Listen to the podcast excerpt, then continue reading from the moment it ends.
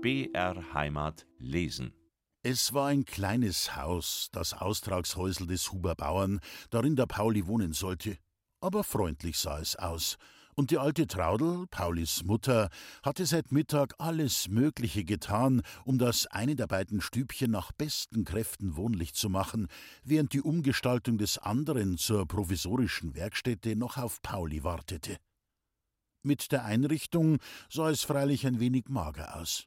Ein Bett, ein Tisch und dahinter eine schon baufällige, mit abgesessenen Lederpolstern belegte Bank, zum Überfluss ein Stuhl, über dem Tisch in der Ecke der Herrgott und das Weibrunkesselchen neben der Tür. Und doch machte das Stübchen einen angenehmen und einladenden Eindruck. Es war zu eng und zu klein, um die Dürftigkeit der Einrichtung auffallen zu lassen. Unter den Armen des Herrgotts guckten zwei große Waldblumensträuße hervor, die Traudl auf dem Weg von Ettal her zusammengelesen hatte. In den kleinen Fensternischen standen ein paar blühende Nelkenstöcke, die der Huberbäuerin abgebettelt worden waren, und nun sollten gar noch weiße, säuberlich gefältelte Vorhänge den Schmuck des Stübchens vollenden. Das eine der beiden Fenster war bereits mit dieser Zier angetan, und das andere sollte sie eben aus der Hand der alten Traudel empfangen, die beim Fenster auf einem Sessel stand, um die Nägel für die dünne, eiserne Vorhangstange in die Wand einzuschlagen. Wie Traudel da so oben stand und sich schnaufend streckte, um die für den Nagel bestimmte Stelle zu erreichen, das war ein drolliges Bild. Der halbe Sonntagstaat, den sie der Wallfahrt wegen trug, mit seiner hochgesetzten Taille, mit den dickwartierten Schultern des nur schüchtern um das seidene Umschlagtuch vorguckenden Leibchens und all das andere drum und dran kontrastierte seltsam mit der groben blauen Leinenschürze, die sie der Werkzeugkiste Paulis entnommen und zum Schutz ihrer Kleider umgebunden hatte. Über dieser Figur saß das kleine, bewegliche Köpfchen mit einem Gesicht, in dessen vielen Falten sich Ernst und Gutmütigkeit friedsam berührten, und das umrahmt war von grauen Haaren, die glatt an die Schläfe angescheitelt lagen und am Hinterkopfe sich zu einem etwas konfusen Knoten zusammenzwirbelten die hohe, braunhaarige Bibermütze, die diesen wirren, für die Augen der Welt nicht berechneten Teil der Frisur außer Hause zu verhüllen pflegte, lag auf dem Tisch, und um dieses kostbare Utensil vor Staub zu schützen, war es sorgsam mit einem weißen Taschentuche zugedeckt. Sakrafix! klang plötzlich die Stimme der Alten mit einem halblauten Aufschrei, und ihr linker Daumen, der von einem unvorsichtigen Hammerschlag getroffen war, fuhr hurtig nach dem Munde. Ja, was machst denn, Traudel? rief es durch die geöffnete Tür. Auf den Nagel musst schlagen und nicht auf deine Finger. Jetzt, wenn das nicht der Lendl is, nachher will ich am Karfreitag Kirchweih feiern, lachte Traudel, während sie mit ein paar Hammerschlägen den Nagel vollends befestigte. Dann ließ sie den Hammer sinken und drehte sich zur Tür. No, freilich. Auf der Schwelle stand ein alter Mann, dessen weißes Haar darauf schließen ließ, dass er wohl schon die sechzig auf dem Rücken haben mochte mit der einen Hand in der Hosentasche und die andere an der Pfeife, die zwischen seinen Zähnen hing, so stand er da. Und mit den Augen, um die ein leiser Zug von spottender Überlegenheit spielte, zwinkerte er der Alten zu, die ihn schon lange kannte und ihm ebenso gut und gewogen war wie das ganze Dorf. Ungefähr vor zwanzig Jahren war er nach Graswang gekommen, aus Tirol her, wo er Pächler gewesen, und hatte sich die Zeit über so leidlich fortgebracht, indem er sich bei den Bauern auf Taglohn verdingte. Nun aber, da die Arbeitskraft seiner alternden Glieder schon ziemlich nachgelassen hatte, erhielt er von der Gemeinde eine jährliche Unterstützung und war vom Wirte eigentlich mehr als Pfründner ins Haus, den in Dienst genommen worden. Da machte er sich durch kleine Verrichtungen nützlich, durch seinen Humor beliebt und erwies sich dankbar durch Anhänglichkeit an das Haus seines Wohltäters. Besonders an Loni, an der Adoptivtochter des Wirtes, hing Lendl mit seiner zärtlich treuen Zuneigung. No, freilich, hatte Traudel gesagt, als sie des Alten ansichtig geworden. Wie man ein Vögel am Gesang kennt, so kennt man dich an der Red. Da gibt's allerweil ein Spaß oder einen Spott. Lindl nahm das lächelnd hin, trat zu der Alten und war ihr behilflich, das Stübchen vollends in Ordnung zu bringen. Dabei wurde von allerlei gesprochen. Die Dorfneuigkeiten der letzten 14 Tage wurden durchgehechelt, und als man auf den Maler Baumiller zu sprechen kam, floss Traudel über vom Lob dieses Mannes, der ihrem Pauli den Auftrag des Huberbauern mit dem schönen Verdienste verschafft hatte. Ja, ja, er ist ein herzensguter Mann, der Herr Fritz, stimmte Lendl bei, und fürs Dorf wie's reinst Frühjahrsschwalberl. Kaum, dass die ersten Platteln rausgehauen, fliegt er schon ein. Und so seit zwanzig Jahren. Es kennt ihn aber auch alles und wirklich jedes hat ihn gern. Das macht, weil er mit die Bauern umgehen kann, als ob er selber einer wär. Und reden tut er grad wie unser eins. Denk dir nur, Lendl, dabei stieg die Traudel vorsichtig vom Stuhl herab und säuberte die Hände an der Schürze, was er neulich mein Pauli für einen Antrag gemacht hat. Der Bub hätt arg viel Talent, hat er gesagt, zu einem Bildhauer, und er nehmet den Pauli mit ein in Stadt und ließet ihn ausbilden auf der Akademie. Aber meinst der Bub ging? Nicht um alles in der Welt. Und wirst dir wohl auch denken können, was ihn zurückhalt. Ja, ja, s Lohnerl, Geld? Lendl schmunzelte. Es ist ja zum Narrisch werden mit dem Buben, seufzte Traudel. Wann er nur wenigstens was davon hätt. Und der Herr Fritz meinert so gut mit ihm. Der war für heut auch in Ettal drüben. Ich hab ihn in der Kirchen drin gesehen. Hätt er denkt im Wirtshaus. Was hätte ich im Wirtshaus? fuhr Traudel ganz entrüstet auf. Und bei einer Wallfahrt gar. Mein Gott, was halt andere Leute auch drin tun. Essen, trinken und recht gescheit reden. Eben schickte sich Traudel zu einer geharnischten Erwiderung an, als die Tür sich öffnete und Pauli eintrat, seinen wohlverpackten Herrgott auf dem Arm. Herzlich begrüßte er die Mutter und freundlich den Alten, der sich's inzwischen hinter dem Tisch bequem gemacht hatte. Aber grad schön hast mir de Stüberl herkriegt, sagte Pauli zu Traudel, während er Hut und Paket ablegte. Bist denn schon lang von Ettal zurück, dass alles so hast machen können? Mein Gott, seit Mittag halt. Wie ist dir den's Ettal gegangen? Hast nachher für mich auch betet, Mutter? Für was geh ich denn Wallfahrten? murrte die Alte mit halbem Ernst. Für was denn, als dass du einmal gescheit werden sollst? Ja, bin ich denn dumm? fragte Pauli lächelnd. No, mit deiner dalkerten Lieb, das wird wohl nicht gescheit sein. So eine Narretei, die keine Heimat hat und kein Absehen. Wie oft nicht hat dir Loni schon gezeigt, dass dir nix will, und doch gehst allerweil wieder hin und schmacht es Madel an wie ein Lamperls Stadttor. Schau, Murterl, da verstehst du nix davon, lautete Paulis ruhige Antwort. Wer nicht aus, fuhr Traudel auf und schlug in komischem Entsetzen die Hände zusammen. Und wann ich auch wirklich jetzt nix mehr davon verstünd, so hab ich doch einmal was davon verstanden. Sonst wärst du nicht da. Und das wird jetzt noch grad so sein wie zu meiner Zeit. Da wird wohl der Teufel nicht auch seinen Fortschritt eingebracht haben. Traudel hatte sich in ernste Hitze hineingeredet, so dass Pauli es für geraten fand, ein wenig einzulenken.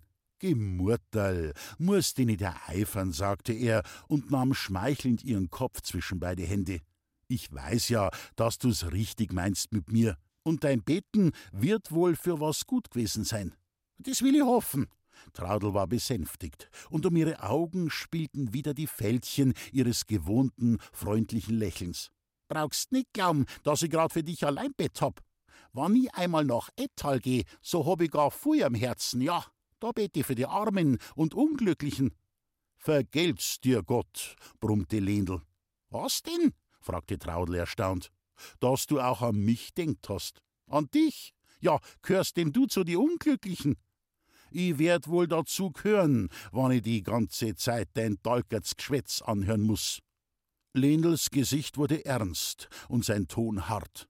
Wie kann man nur an den eigenen leiblichen Sohn so ungeschickt hinreden? Kannst es ihm denn verargen, wenn er ins Madel verschossen ist? Schau's nur grad an, wenn sie's Köpferl so aufwirft und so lieb reinschaut mit ihre Haselnussaugen, da meinst völlig's Hirn wird das sirdert. Dabei hat sein Seelengutsherz und ist lieb und freundlich zu jedem Menschen, mit einer einzigen Ausnahme vielleicht. Lendl schwieg, und ungeduldig trippelte Traudel von einem Fenster zum andern, zupfte an den Vorhängen und verzog die Mundwinkel. Na ja, brummte sie, aber sagen braucht man's nicht, am allerwenigsten vor meinem Pauli. Da käm's am Ende so raus, als ob er mit seiner Dummheit im Recht wär. Und das geht ja doch gar nicht an. Während dieser Reden saß Pauli am Tisch mit einer Miene, als ob die Sache weiß Gott wen anginge, nur ihn nicht. Doch seine ruhelosen Finger, die an dem Umschlagpapier des neuen Herrgotts erregt umherknitterten, ließen vermuten, dass die gehörten Worte tiefer bei ihm gingen, als es, oberflächlich betrachtet, den Anschein hatte. Kaum war das letzte Wort aus Traudels Munde, so stand er auf, nahm sein Schnitzwerk unter den Arm, den Hut in die Hand und sagte: Ich meine, es wär an der Zeit, dass ich dem Wirt sein Herrgotten übertrag. Könnt sonst leicht noch was passieren dran. Und wenn ich dir gut raten kann, Mutterl, so gehst mit und trinkst eine Maß Bier mit mir. Der Weg von Ettal daher und die Plag mit meinem Stüberl wird dich wohl durstig gemacht haben. Und ein bissel Stärkung für den Heimweg brauchst auch. Traudel brummte was vor sich hin, setzte ihre Pelzhaube auf und griff nach Gebetbuch und Regenschirm, ihren beiden Wallfahrtsinsignien. Auch Lendl erhob sich langsam, stopfte mit dem Daumen in seiner Pfeife die Asche nieder und sagte zu Pauli: No, der Weg von dem Häusl ins Wirtshaus macht die auch nicht müd. Fünf Schritt über die Straßen über und drin bist. Der Huberbauer hätt's dir ne Kommoda herbauen können. Meinst? Das war Paulis ganze Antwort. Er trat unter die Tür, die seine Mutter offen gelassen hatte, hielt die Klinke in der Hand und rief dem langsamen Lendl zu: Mach, geh weiter. Dann schloss er Stuben- und Haustür und folgte den beiden anderen über die Straße ins Wirtshaus. Es ging da ziemlich ruhig zu. Außer zwei Handwerksburschen, die am Tische neben der Tür schweigend ihren Bittern tranken, war Anton Höfelmeier der einzige Gast seines eigenen Wirtshauses. Der grauköpfige Alte saß am Fenster, eine dicke Hornbrille auf der Nase und war eifrig bemüht, die Lektüre seiner Zeitung noch zu Ende zu bringen, bevor die allmählich anbrechende Dämmerung ihm das Lesen verbieten würde. Als er die Tür gehen hörte, hob er kaum den Kopf, knurrte nur ein halbverständliches Guten Abend und las weiter. Erst als ihm Pauli zurief, Du Wirt, da bringe dir dein Herrgott, blickte er auf, schielte über seine Brille weg auf die Ankömmlinge, legte, als er sie erkannte, Glas und Zeitung beiseite und sagte: Ah, das lass mir gefallen, dass du so bald Wort haltst. Ich sag's halt allweil, auf den Pauli kannst du verlassen. Und Mutter bringst auch gleich mit. Die Alte ergriff die Hand des Wirtes. Hast schon recht, dass mir so einen freundlichen Gruß bietest. Könnt leicht sein, dass ich ihn heut in Ettal verdient hab, mit einem halben Rosenkranz, den ich für deine schwarze Wirtselbett hab. Der Wirt lachte, denn er wusste, wie das gemeint war, und wandte sich zu Pauli. Schon beim ersten Blick auf das Schnitzwerk nickte der Wirt befriedigt vor sich hin. Er nahm den Herrgott in Empfang, wandte ihn betrachtend ein paar Mal hin und her und sagte: Schön hast du auch wieder gemacht. Bin recht zufrieden. Und was ist nachher meine Schuldigkeit? Das steht bei dir, gab Pauli zur Antwort. Zahl, was du magst. Und wenn's gar nix hergibst, nachher ist's auch recht. Jetzt, das gibt's nicht, meinte der Wirt. Da setz dich nieder. Das andere werden wir nachher schon kriegen. Hey, Resel, wo steckt denn das Madel wieder? Die Tür, die nach der Küche führte, wurde heftig aufgerissen und die Kellnerin fuhr in die Stube. Wo brennt's denn?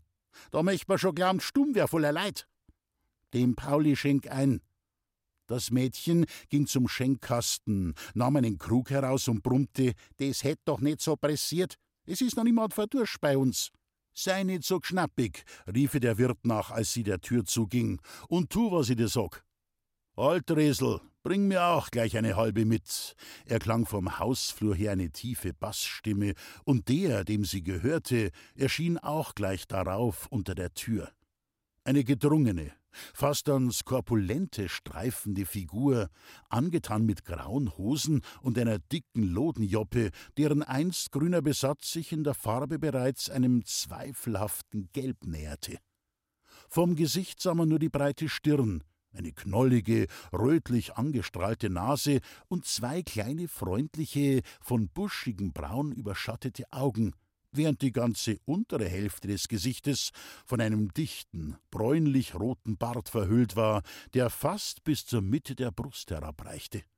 Von etwas dunklerer Farbe als der Bart war das kurzgeschorene, struppig abstehende Kopfhaar. In der einen Hand hielt der Eintretende den breitkrempigen Filzhut und in der anderen einen Pack mit all jenen Dingen, die zur Ausrüstung eines Malers in der Sommerfrische gehören. Dieser Mann war Fritz Baumiller, Landschaftsmaler aus München, dort geboren, gebildet und 50 Jahre alt geworden, seit mehr als 20 Jahren ständiger Sommergast des Ammertales, der Protektor von Paulis Talent. Er begrüßte die Anwesenden, besonders herzlich seinen Liebling, den Herrgottschnitzer, legte seine Sachen ab und nahm am gleichen Tisch Platz, an dem Pauli mit seiner Mutter saß. Resel trat ein und brachte ihm sein Stammkrügel. Tu mir Bescheid, Resel, sagte Baumiller, der sich eben eine Zigarre anzündete. Das Mädchen nippte und setzte den Krug mit einem gewohnheitsmäßigen Sing's Gott wieder nieder. Dann schob es dem Herrgottschnitzer mit einem kräftigen Ruck den anderen Krug über den Tisch zu. Da, du, hast dein Bier. Wie steht's nachher mit Essen, Madel? fragte der Maler. Ich hab einen kannibalischen Hunger. Moschnepfen sind da, Loni macht's grad's recht. Wann's fertig sind, bring ich's, gell? Dabei klopfte das Mädchen dem Maler auf die breite Schulter mit einer Gönnermiene, als hätte sie Königreiche zu vergeben. Resel ging, und Baumiller wandte sich zu Pauli. Du, Pauli, demnächst musst du mich am Sonnenberg aufführen. Das ist der einzige Punkt in der ganzen Gegend, von wo ich noch nicht runtergeschaut hab. Wissen's was? gab Pauli zur Antwort. Sie haben doch allerweil Zeit, gehen wir gleich übermorgen. Übermorgen ist Sonntag und da kann ich morgen mein Häusel vollends zusammenrichten und nachher am Montag mit dem Huberbauer seiner Arbeit anfangen. Mein Herrgott hab ich auch fertig, und so können's mich jede Stund haben. Is recht. Also übermorgen. Aber wo ist denn der neue Herrgott? Geschäftig holte der Wirt das Kruzifix herbei. Je länger es der Maler betrachtete, umso mehr wuchsen auch seine Freude und sein Erstaunen. Das hast du gemacht, Pauli, rief er endlich aus. Es ist fast nicht zum Glauben. Sag einmal, Bub, wo hast denn du das her? Als Baumiller das Kruzifix in die Hand genommen hatte, war Lendl aus der Küche in die Stube getreten, mit einem halben Dutzend Fliegenruten in der Hand, die er in die Fensternischen verteilte. Er ist doch ein Ammergauer, warf er auf den Ausruf des Malers ein, und in Ammergau kommen die Buben schon als Herrgottschnitzer auf d'Wett. Sünd und Schad is, predigte Baumüller, Sünd und Schad, wenn du mir nicht folgst und mit mir nicht in Stadt gehst, um dich ausbilden zu lassen. Schau nur einer die Stellung von der Mutter Gottes an, wie schön und sauber die Armerl gemacht sind. Ein völliges Rätsel, wie du das anstellst. No, ein Rätsel ist es grad nicht, sagte Pauli, der eines von Baumillers Skizzenbüchern ergriffen hatte und darin blätterte. Haben's nicht allerweil gesagt, ich soll mich fleißig üben? Ich hab lang nur dran rumprobiert, bis ich's so zusammenbracht hab. Aber du musst doch ein Modell, ein Vorbild gehabt haben, wandte der Maler ein. Ein Vorbild? Ja, mei, ich hab mir halt Loni vorgestellt, wie's so dasteht und mit zwei Händen den Millikübel am Kopf hebt. So, nach dem Modell arbeitest du, lachte Baumüller. Drum hast du auch das Gesichtel so fein rausgeschnitten. Lendl guckte dem Maler über die Schulter. Meiner Seel. Der Alte war seltsam erregt. Das ist ja Tloni, wie es leibt und lebt. Weiß Gott, Lendl, du hast recht. Dabei rannte der Maler mit langen Schritten zur Küchentür und rief hinaus: Loni, Loni, komm einer geschwind! Seid so gut, macht's mir mein Madel auch noch rebellisch, polterte der Wirt. Man hörte von draußen ein Rasseln, wie wenn ein eisernes Geschirr über die Feuerringe eines Herdes gezogen wird. Leichte, schnelle Tritte näherten sich über die Steinplatten, und unter die von Baumiller geöffnete Tür trat ein junges Mädchen von etwa 23 Jahren, die Loni. Man sah ihr an, dass sie vom Herde kam, denn sie trug eine breite, blaue Küchenschürze umgebunden, deren rechter Zipfel an der Seite aufgesteckt war, wodurch das kurze Röcklein sichtbar wurde. Das war von gleichem Stoff wie das weiß und rot karierte Leibchen, das sich, die volle Brust eng umspannend, über das kurze schwarze Miederchen hervorhob. An den Händen mochte das Mädchen wohl noch die Spuren der eben verlassenen Beschäftigung tragen, denn sie hielt die nackten, runden Arme mit den fast kokett gespreizten Fingern seitab vom Leibe. Eine weiche, ebenmäßige, für ein Bauernmädchen überraschend zierliche Gestalt. Aus den Schultern hob sie ein Köpfchen, das leicht zur Seite geneigt war und wie unter der Last der dicken braunen Flechten, die es umwanden. Die Hitze des Herdes hatte eine dunkle Röte über das reizende Gesicht gehaucht, aus dem zwei glänzende, braune Augen lachten, von dichten Wimpern umrahmt und überspannt von feinen, fast schwarzen Brauen, zwischen denen auf der Stirne ein kleiner, senkrechter Faltenzug sichtbar wurde, der zu diesem frischen, lebensfrohen Antlitz wenig passen wollte. Was gibt's? rief Loni dem Maler zu, die Schnepfen sind noch nicht fertig. Die pressieren auch nicht. Aber da geh mal her. Geh nur her. Dabei fasste er Loni, die ganz verwundert reinschaute, beim Arm und zog sie nach der Mitte der Stube.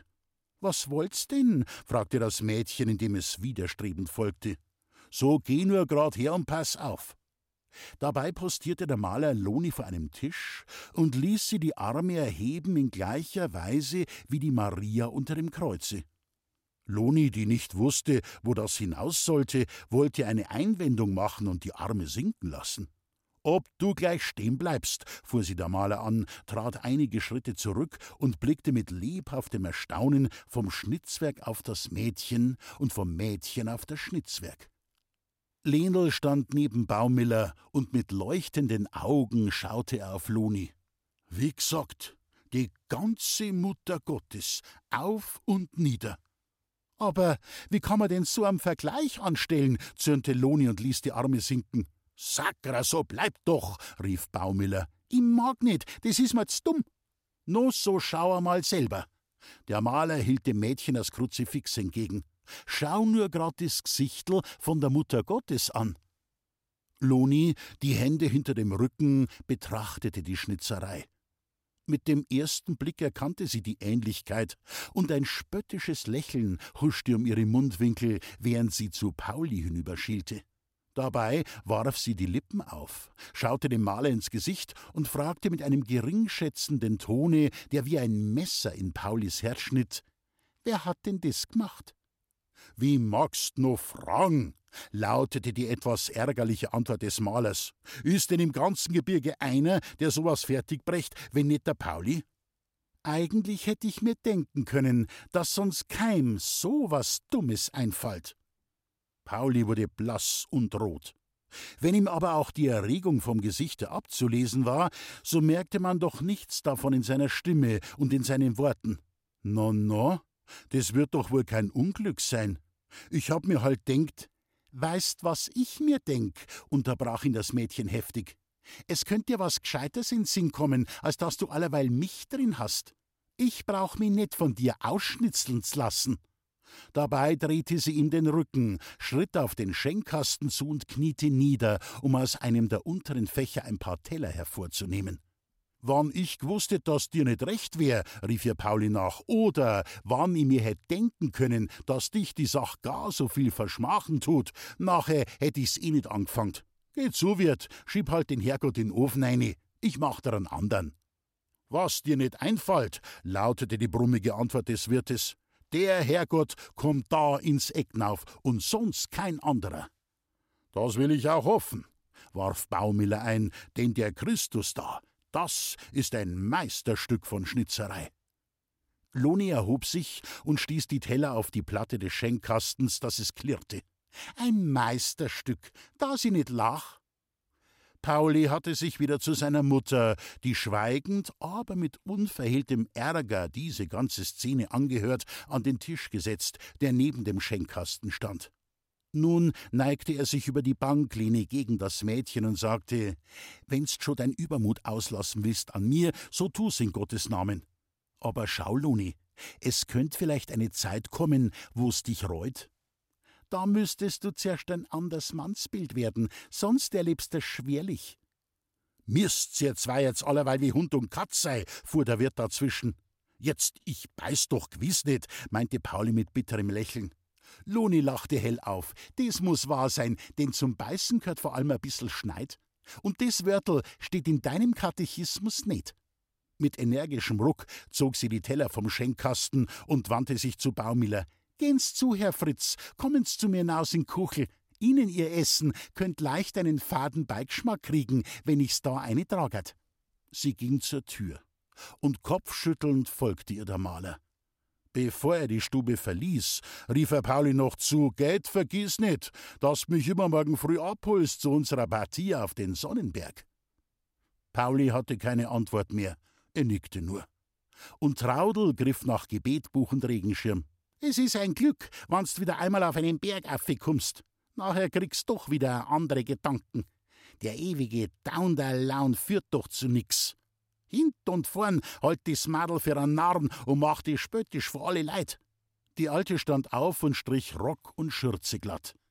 Sie meint's nicht so, sagte Pauli begütigend. Jesus, Jesus. Klatschend flog das Gebetbuch auf den Tisch, um sofort von Traudel mit heiliger Scheu wieder aufgenommen und zur Sühne für diese Unbill an die Lippen gedrückt zu werden. Sie mein's nicht so, da möchte ich mich doch gleich buglert lachen. Ist dir das noch nicht nur? Zum besseren Nachdruck stieß sie ihren Sohn bei jedem betonten Wort den Knauf des Regenschirms gegen die Schulter. Willst noch mehr Schand und Spott auf dich bringen? Wenn's gescheit bist, so gehst jetzt mit mir und lass den Findling geh, von dem er nicht einmal weiß, ob er einen Vater oder eine Mutter gehabt hat. Mach zu, geh weiter. Ohne ein Wort der Erwiderung erhob sich Pauli, nahm seinen Hut, nickte dem Lenel einen kurzen Gruß zu und folgte seiner Mutter. Als er aus dem Flur ins Freie treten wollte, fühlte er sich am Arm zurückgehalten. Es war der alte Lendl, der ihm ins Ohr flüsterte: Sie is halt ein Madel. Lass die nicht verdrießen, Pauli. Das wär ein Kunststück, Lendl. Freilich wohl, aber du bringst das fertig. Es war ein fester Händedruck, mit dem die beiden schieden.